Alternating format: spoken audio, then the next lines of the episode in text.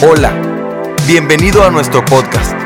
Deseamos que a través de este mensaje tengas un encuentro con Jesús y que tu vida sea animada. Quiero saludar a toda la gente linda que nos sigue a través de nuestro canal de YouTube y nuestras plataformas digitales. Reciban un saludo a lugares tan lejanos como Lima, Perú, Centroamérica y toda la gente linda que nos alcanza a mirar desde Pasco, Washington hasta hasta, perdón, hasta el estado de Maryland. Reciban un aplauso en el nombre del Señor desde la mejor frontera del mundo, El Paso, Juárez y Las Cruces. Alguien diga la tierra de Dios.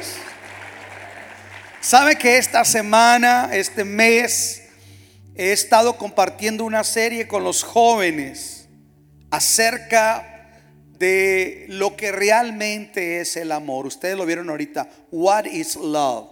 Es la serie que estamos compartiendo en, los viernes con la juventud de Lévate.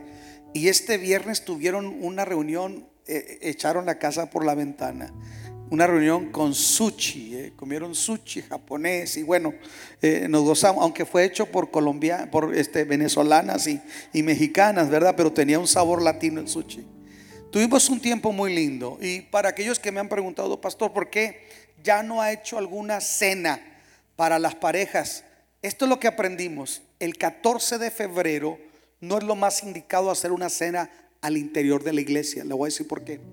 Porque el 14 de febrero es algo más íntimo de irse usted con su esposo su esposa, sentarse en un restaurante, algo más íntimo. Entonces, nosotros aprendimos que es mejor hacerlo en otra fecha. Entonces, vamos a poner otra fecha para tener una reunión, una cena, conferencia para matrimonios. ¿Están contentos, hermanos? Y va a venir a cantarle a los hombres Paquita, la del barrio Así es que va a ser una de nuestras conferencias, no se crean. Pero quiero compartirles algo que nos abarca a todos. ¿Sí? Y quiero que vean su Biblia en Primera de Juan capítulo 4, versículo 8. Leemos esta porción y estaremos orando. Primera de Juan capítulo 4, el versículo número 8. La nueva versión internacional lo dice de la siguiente manera, la NBI lo dice así. El que no ama no conoce a Dios, porque Dios es amor. El que no ama, ¿qué? No conoce a Dios, porque Dios tiene amor.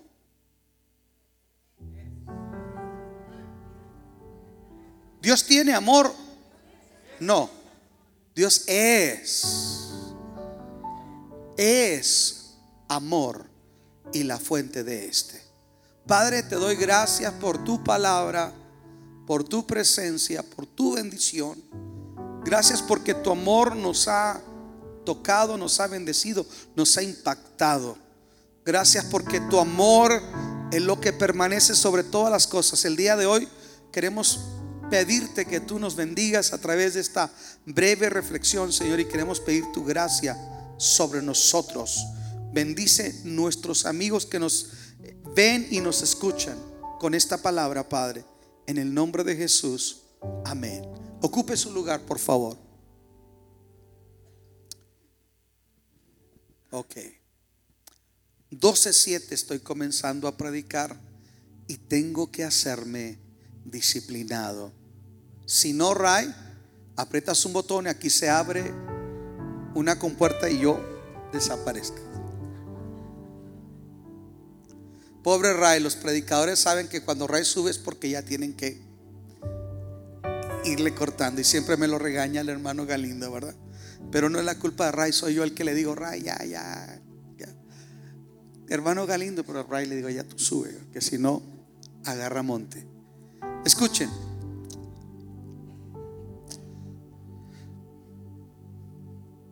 Se dice que una maestra en su clase de niños de tercer año les dijo, niños, estamos en el mes del amor y la amistad. Vamos a hacer un proyecto. Cada uno de ustedes va a traer algún objeto que les represente o les despierte el amor.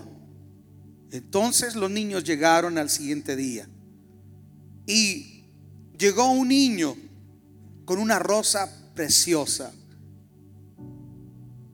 y la puso sobre el escritorio de la maestra. Otra niña llegó con una mariposita que ya se había secado y la puso ahí en el escritorio de la maestra. Y llegó otro niño y, traía un, un gorrioncito, un pajarito en una jaula. Y uno de los miembros de aquel equipo no trajo nada y solamente estaba triste. Y dijo la maestra, vamos a ver, explíquenme por qué ese objeto a ustedes les representa el amor. Y el niño que había traído la rosa, dijo maestra, es que las rosas, muchas canciones hablan de rosas rojas y dicen que el rojo en la rosa representa el amor. Así es que yo le he traído esta rosa aspire su aroma. Y la maestra sonrió y la puso en agua. La otra niña le dijo, mire maestra, cuando yo miré esta mariposa, los colores cambiaban cuando volaba en los rayos del sol.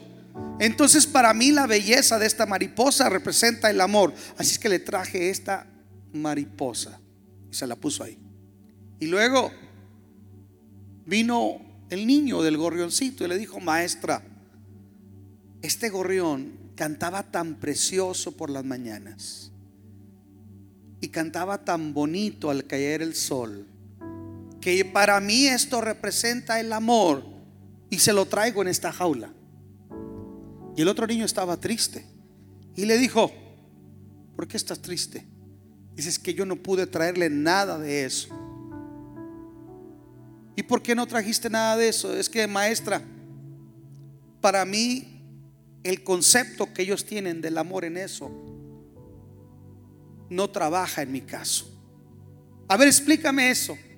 Dice, para mí esa flor seguiría perfumando más si usted pasara donde estaban todas juntas, plantadas en ese rosal, y respiraría aquel aroma tan precioso. Se ve mucho mejor cuando está ahí plantada que cuando está arrancada porque su vida se va a cortar más rápido y se va a secar. La niña, el niño que, que, que, la niña que trajo la mariposa le dijo, maestra, esta mariposa, perdón, el niño que no traía nada les explicó, dijo, esta mariposa que se miraba tan bonita volando y que hablaba de alegría, el día en cuanto yo la ponga en mis dedos voy a atrofiar sus patitas y voy a despintar sus alitas. Así es que mejor yo la invito a que la vea volar. Y sabe una cosa, si fui e intenté agarrar el pajarito de su nido, pero miré cómo su mamá pajarita revoloteaba y trinaba porque yo iba a agarrar ese animalito. Cuando yo miré eso, no tuve corazón para traerlo y representar el amor a través de ese pajarito dentro de una jaula. Yo le traigo la gratitud de la mamá de ese pajarito, por la cual dejé yo ahí esa ave y no la quise traer. Le dejo no una, el rosal, el jardín completo para usted. Le traigo no una mariposa seca, sino una mariposa que la invito a que usted la vea volar. La invito mejor a que escuche el canto de las aves. Ellos cantan mejor en libertad que en cautiverio y la gratitud de la mamá del pajarito. Eso fue lo que el niño tradujo como amor. Y luego hicieron el mismo experimento en la clase más adelante, donde están los adolescentes, los jóvenes. Hagan un ensayo, ¿qué es el amor? Y se presentaron al día siguiente. Y uno de ellos eh, se paró y dijo, para mí eh, el amor es, es esta persona que te hace que las manos te suden y que se te quiere salir el corazón. Y le dijeron, eso no es amor, esos son nervios. Otro dijo, para mí el amor es que no puedes quitar tus ojos de esa persona. Le dijeron, no, eso no es amor, eso podría ser hasta lujuria. Otra persona dijo, para mí amor es que no puedes dejar de pensar en esa persona día y noche. Le dijeron, eso no es amor, eso podría ser obsesión. El mundo nos habla del amor desde muchas perspectivas. La Biblia menciona el amor en cuatro facetas. Está el amor filial, que es el amor con el que amamos a la familia, a los amigos, el amor filial en griego. Y luego está el amor que se llama el amor storge, que es el amor romántico, donde un hombre le canta a su esposa, donde un hombre escribe un poema pinta un cuadro, hace una obra de arte por su amada. Ese es el amor estorgue. Pero hay, hay un tercer amor, y no necesito abundar mucho sobre él. Es el amor eros. Es el amor erótico, el amor sexual, el amor de intimidad de un hombre y una mujer. Pero hay un cuarto amor que los hombres tienen que experimentar. Hay un cuarto amor que va a hacer que la pareja se sostenga, que va a hacer que los novios se respeten. Hay un cuarto amor que va a hacer esa overdrive, ese combustible extra cuando se termina el amor filial, el amor storge o aún el amor eros. Y es el amor que la Biblia habla del amor de Dios, el amor ágape, el amor de Dios.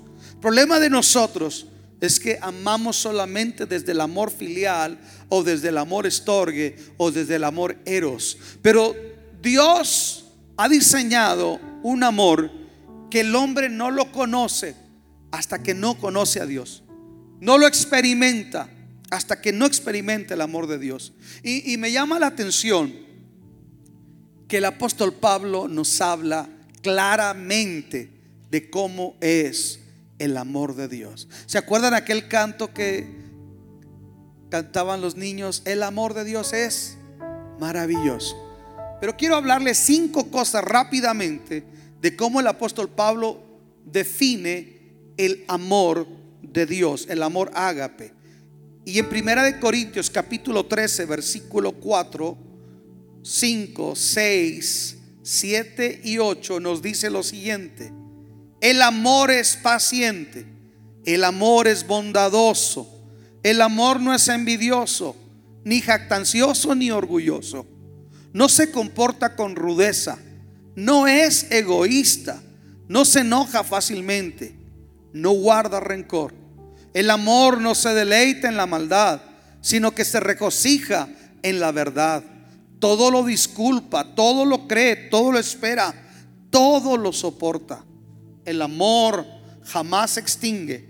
Mientras que el don de profecía cesará, el, el de lengua será silenciado y el del conocimiento desaparecerá. Pero el amor jamás se extingue. Ahora, quiero que analicemos lo que el apóstol Pablo está diciendo. Esos cinco versículos en cinco palabras nada más. El versículo 4. Me gusta cómo lo dice la nueva traducción viviente. Dice, el amor es paciente, es bondadoso, El amor no es celoso, ni fanfarrón, ni orgulloso. Oiga, esta versión está buena, ¿verdad? Vivimos en un mundo imperfecto.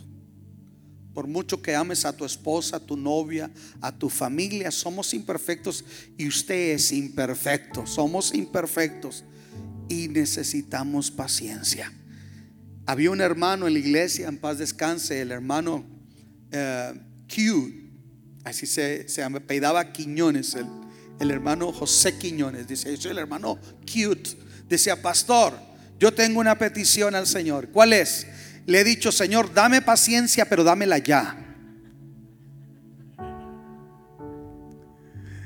Cuando no tenemos paciencia, decimos, para referirnos a alguien que amamos, cuando nos hace algo difícil, decimos, ilumínalo o elimínalo. Necesitamos paciencia. Entonces el amor de Dios es un amor que tiene pureza. Diga conmigo, el amor de Dios es un amor puro. Y cuando se manifiesta en pureza ese amor, fíjese, qué importante. Una leche que no es pura leche, que tiene agua, no nutre igual. Un metal que no es tan puro, escuche, no tiene el mismo valor.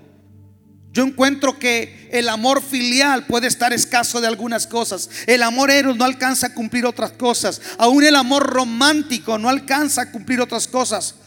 Pero cuando viene el amor de Dios, tú y yo podemos ser pacientes. Estamos aquí.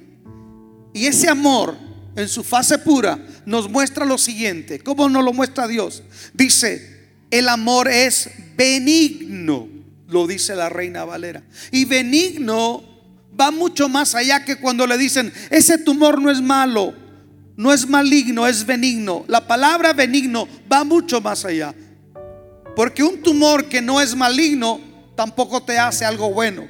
Pero la palabra benigno en su raíz más pura quiere decir ser bueno con el que es malo. Wow. ¿Que acaso Dios no es así con nosotros?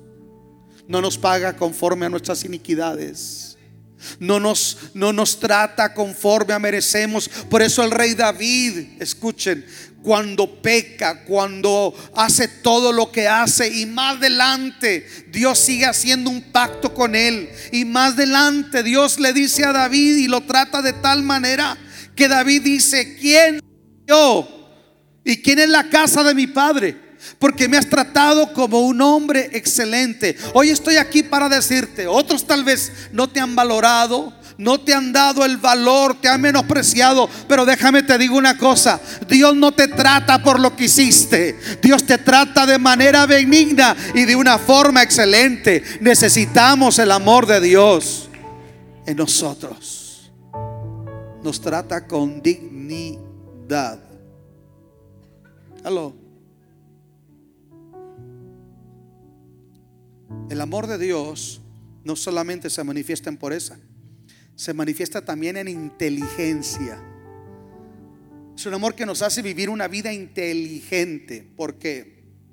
Porque dice el versículo 5, no es ofensivo, no exige que las cosas se hagan a su manera, no se irrita ni lleva un registro de las ofensas recibidas. Esto es actuar con inteligencia la gente que es ruda o cuando actuamos con rudeza, no somos inteligentes. La Biblia dice por el contrario que somos necios. Estamos aquí. Hay gente que está impuesta a ser ruda. Usted puede tener el mejor argumento, pero usted es rudo. Usted batalla. El mejor argumento pierde su valor cuando se presenta con rudeza. Escuche eso. Entonces, cuando nosotros actuamos rudamente, no somos inteligentes según este pasaje que estamos leyendo. Y otra cosa, cuando nosotros somos inteligentes, vamos a entender que no somos los únicos, sobre todo en el matrimonio. En el matrimonio se propone, escuche, y también se cede para trabajar en equipo. Dice, el amor actuando en el hombre nos hace ser inteligentes porque va a entender que no todo se tiene que hacer a nuestra manera. El amor no se enoja tan fácilmente. Hay gente que no le pueden decir nada, se enoja así rápido. Y a veces creemos que eso es una virtud. No es que yo así soy. Bueno, yo siempre digo, pues no te apures, tienes remedio. Porque a veces creemos que nos jactamos. Me acuerdo que, ah, no sé si se acuerda, hermano Javier, un día nos metimos a platicar con una persona, ¿verdad? Y, y cuando nos metimos nos dijo, ustedes no saben cómo actuaría yo en otras circunstancias. Ustedes no saben cómo era yo de violento. Le dije, espérate, espérate, espérate. Está diciendo que el hermano y yo te tenemos que agradecer que no nos golpees o que o, vamos a presumir aquí quién era más malandro. ¿Qué, de qué se trata eso? Déjeme le digo algo. Ah, no podemos jactarnos de ser así. Cuando veo este pasaje digo, wow, yo no sé usted, pero yo me estoy predicando a mí mismo. ¿Cuánto necesito yo el amor de Dios? No el amor de Luis, no, el amor de Dios, el amor ágape, porque ese amor no se enoja tan fácilmente. Hay gente que puede padecer los agravios, hay gente que aguanta, como dicen unos, pero que porque el amor de Dios le hace actuar de una manera inteligente. Y lo más maravilloso, hay muchas enfermedades que se llaman psicosomáticas. Es decir, no es el diablo, es usted, soy yo que no estamos manejando inteligentemente las cuestiones negativas en las relaciones personales. 10% es lo que nos ocurre y 90% es la actitud con la que nosotros respondemos. Y hay gente que dice, mira, llevas una, llevas dos, llevas tres, llevas cuatro y no se me olvida y tres veces te engañé. Y Escuche, el verdadero amor, el amor divino, no es no, no es un baúl de resentimientos. Hay gente que es buena para guardar los resentimientos. ¿Sabe qué produce eso? Eso enferma. Cuando una persona mantiene resentimiento, se frunce el ceño y sabe que el cuerpo libera toxinas, cosas malas que le ayudan, no le ayudan, que le afectan su salud. Y empiezan los problemas del páncreas, la vesícula. Ah, pero usted es así. No, usted se enferma no porque el diablo tenga poder o porque Dios no lo ame. Usted y yo nos estamos enfermando porque no somos inteligentes. Y no somos inteligentes porque no estamos dejando que el amor de Dios nos lleve a perdonar y no estar acumulando. Mire, mire el propósito de Dios. déjele una cosa, ¿cuántos matrimonios pelean aquí? Nomás tú y yo, Tere, pues. Ok. Tienen que aprender a pelear con la mujer, hermanos. Tienen que aprender a discutir. Sí, tiene que aprender a discutir. Si usted me dice, nosotros nunca discutimos, serán marcianos. Tenemos que aprender a discutir. Va a haber desencuentros, puntos de vista. Pero dice Pablo, airaos, enójense. Es normal, pero no pequen. ¿Y cuándo es cuando pecamos? Dos. Una y dos cuando dejamos que la ira salga y empezamos a decir cosas que después nos duele lo que dijimos. ¿Qué dije? ¿Qué dije? Esa es la primera manera que no te debes de enojar.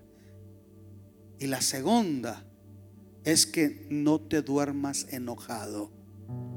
Enójate, sí, pero no dejes que el sol se ponga sobre tu enojo. Es que si no me pide perdón, yo no le pido perdón. No, Jesús dice, si tu hermano tiene algo contra ti, tú ve y pídele perdón. Wow. A veces hay un muro y no es el de Trump, es el que nosotros ponemos en medio levantamos muros porque nos dormimos enojado. Se durmió enojado y después se le hizo resentimiento. Y después el resentimiento se hizo amargura. Y la amargura es como el mal aliento, hermano, contamina a todos. Todos se dan cuenta que tiene mal aliento, nomás usted no. Entonces alguien le dice, toma una pastillita que estás muy amargado. La amargura contamina. Y a veces nosotros no somos inteligentes. El amor de Dios no es hacernos personas místicas, es vivir la vida de manera inteligente. Alguien diga amén. Tercero, el amor de Dios nos hace actuar con coherencia. Coherencia. Dice el versículo 6 en la nueva traducción viviente, no se alegra de la injusticia, sino que se alegra cuando la verdad triunfa. Wow. No se alegra de la injusticia, sino se alegra cuando la verdad triunfa. ¿Saben por qué los ingleses perdieron a la India?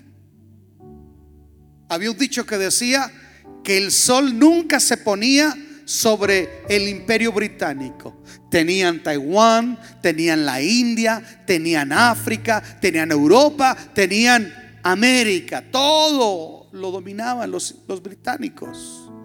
Sin embargo, cuando perdieron la India, hubo un argumento que les dijeron, señores, ustedes se quieren quedar con 33 millones de dioses, un país en las tinieblas espirituales, un país en la miseria y en la pobreza.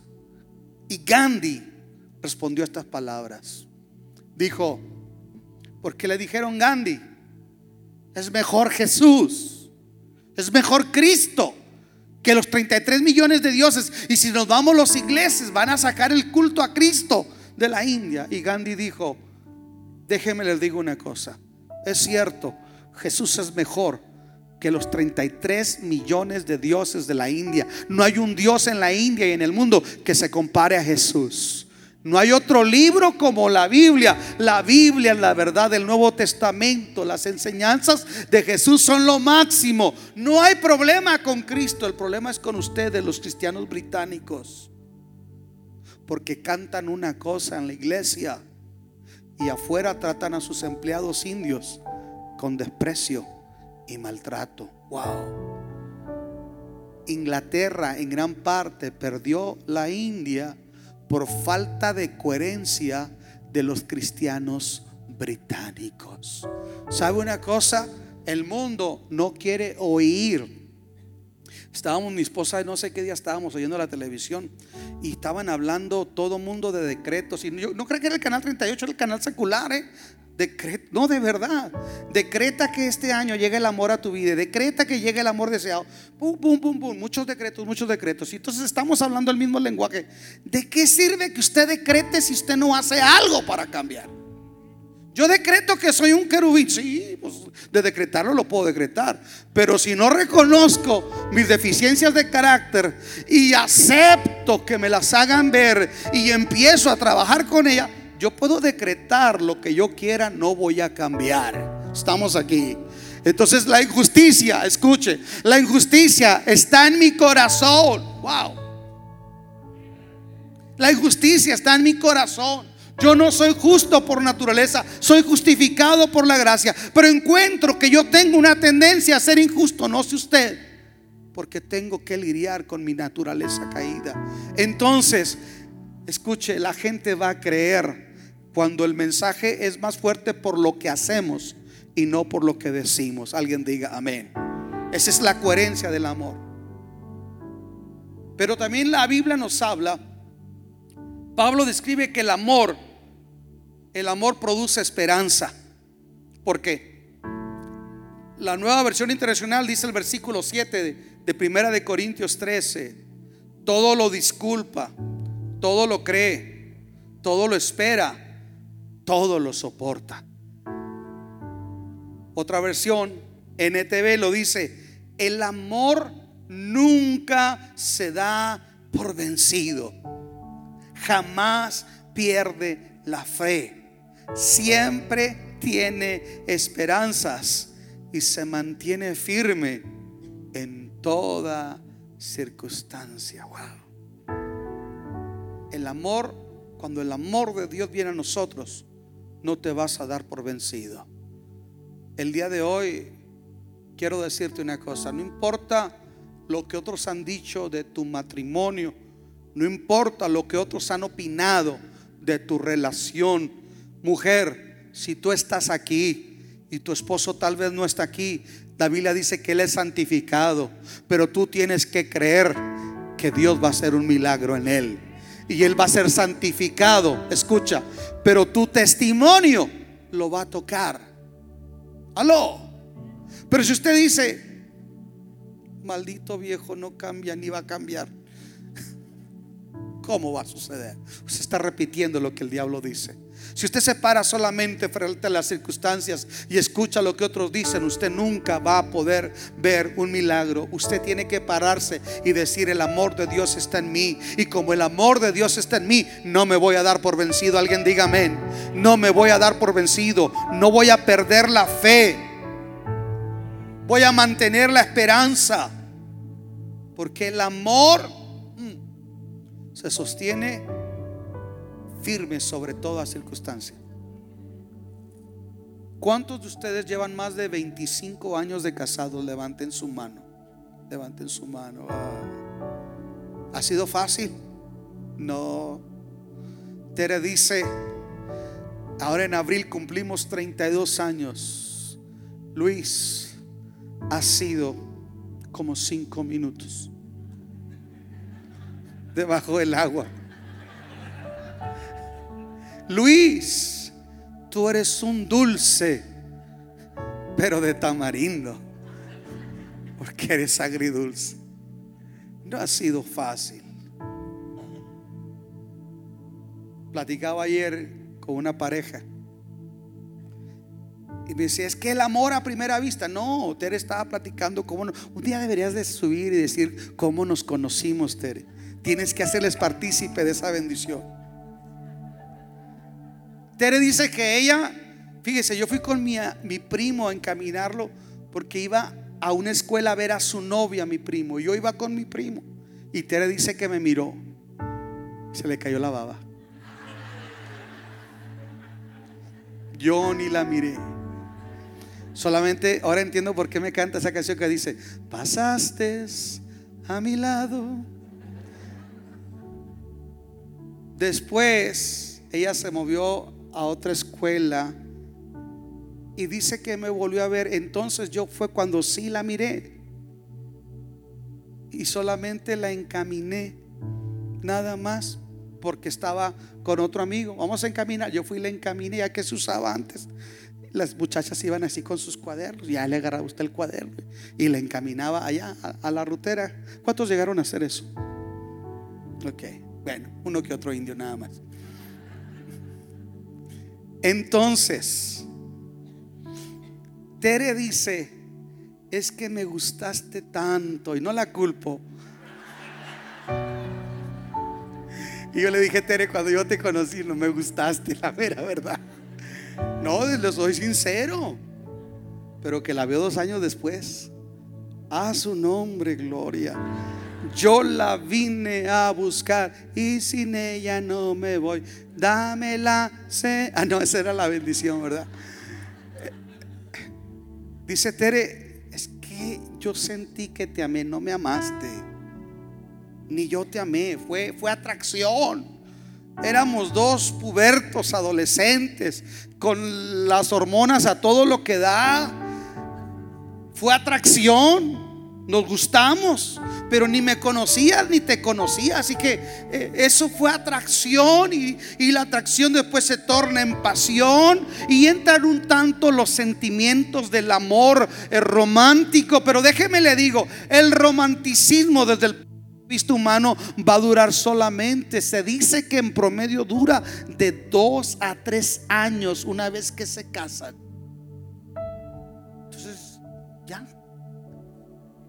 ¿Te das cuenta? Oye, esas pestañas. De repente se despierta y dice, ¡ay, una araña! Y no eran las pestañas.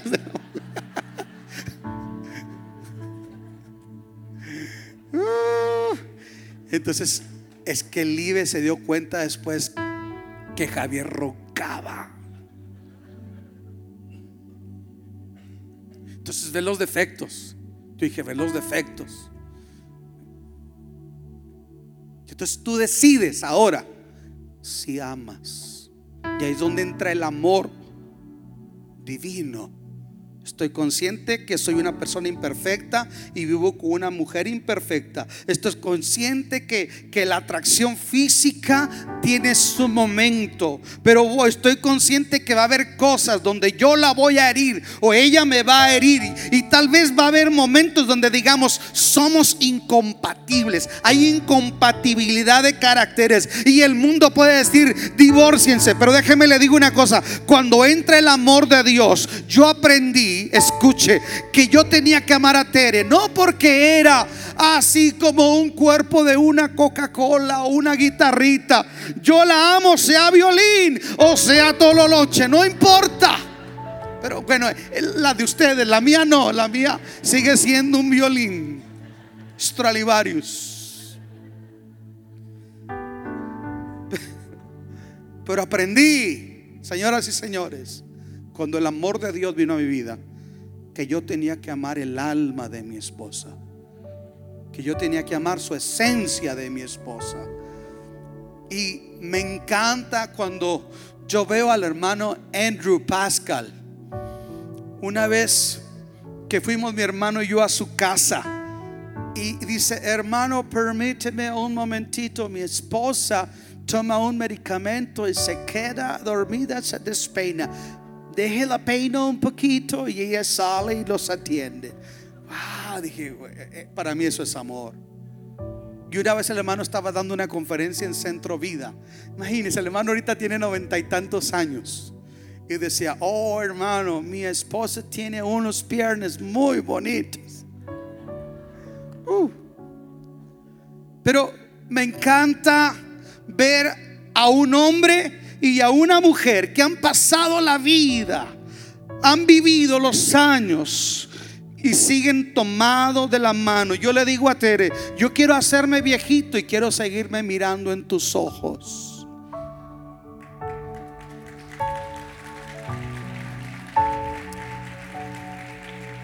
Y no he sido un querubín, no ha sido fácil. Tere ha decretado, decreto que eres querubín y parece que más feo me pongo. Pero déjeme le digo una cosa. Hay ciertos decretos que no trabajan, así te los haga Benigín. La, la, ley de la gravedad cumple su función. A su nombre, gloria, hermanas. Dijo uno, es que ya no la quiero porque ahora está, mire, ya está arrugada. Y le dijo, oye, ¿y tú la papada que tienes pareces pelícano. Ya sé por qué vas a cántico nuevo porque la calle se llama pelícano. Hay puro viejo pelícano. Escuche esto. Dijo una hermana, pues es que no hay mujer fea, hermano, sino esposo pobre y otros tacaños. Aplaudan, aplaudan muchachas ahora que se puede. Dijo otra hermana, no hermano, la Biblia dice, Cristo viene por una iglesia sin mancha y sin arruga. Así es que, cállate cadáver, le dijo al esposo, ¿verdad? Mire, ¿usted qué piensa acerca de eso, hermana? Si se puede poner unos spoilers. Si se puede alterar como las trocas, no hay problema. I don't care. Si a su viejo le gusta. Hoy una hermana dice que se hace un chongo feo, pero al viejo le gusta. Si a él le gusta, usted se arregla para su marido. No, no hay problema. Si le pueden pagar lo que le puedan pagar, eso es usted y él. Cada quien le mete a su troca lo que puede. No tengo problema. Pero, pues sí, porque algunas son modelos setenta y tantos y le pusieron un frente. 2018, 2019. Si se puede, adelante. Pero déjeme le digo una cosa. Va a llegar un momento que por más que le inyecten, que le jalen, que les tiren, que le quiten, que le pongan. Hay unas marcas que van a estar ahí, son de expresión. Tere, ven por favor, córrele para acá, córrele, córrele, córrele. Que hoy eres mi modelo. Dele un aplauso a Tere, por favor.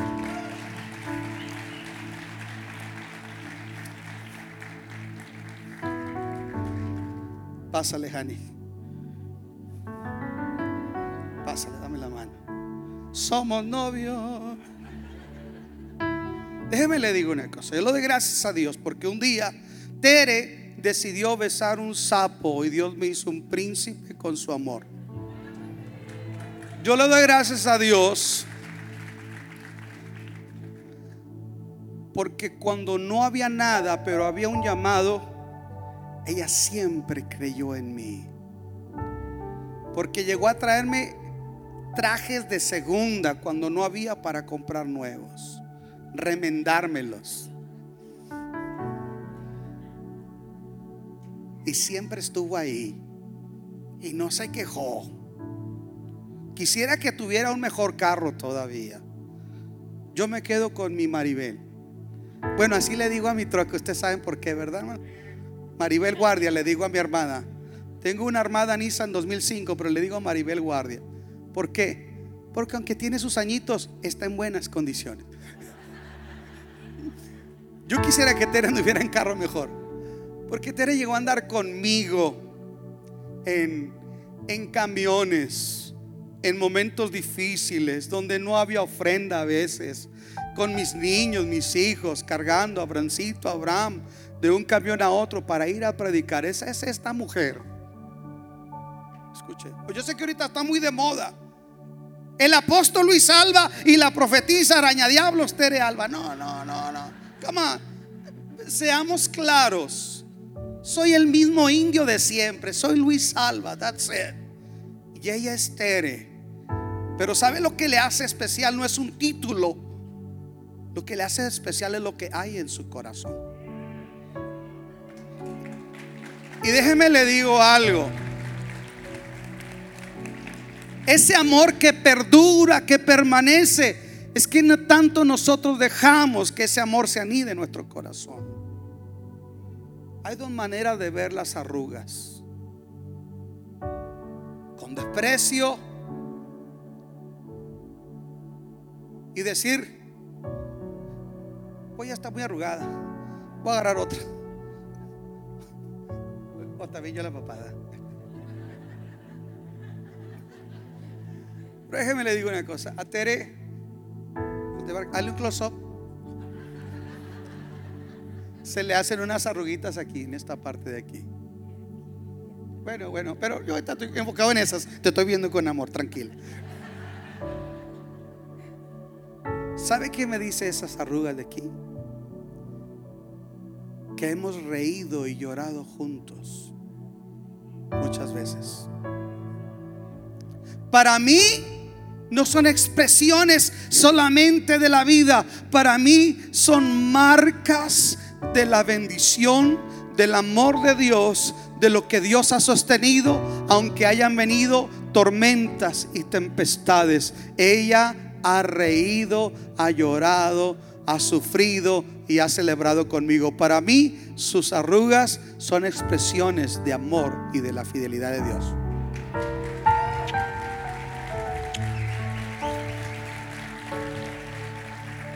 Condenadota. Ayúdame a bajar, por favor. Hay que le ayude a bajar el umpire.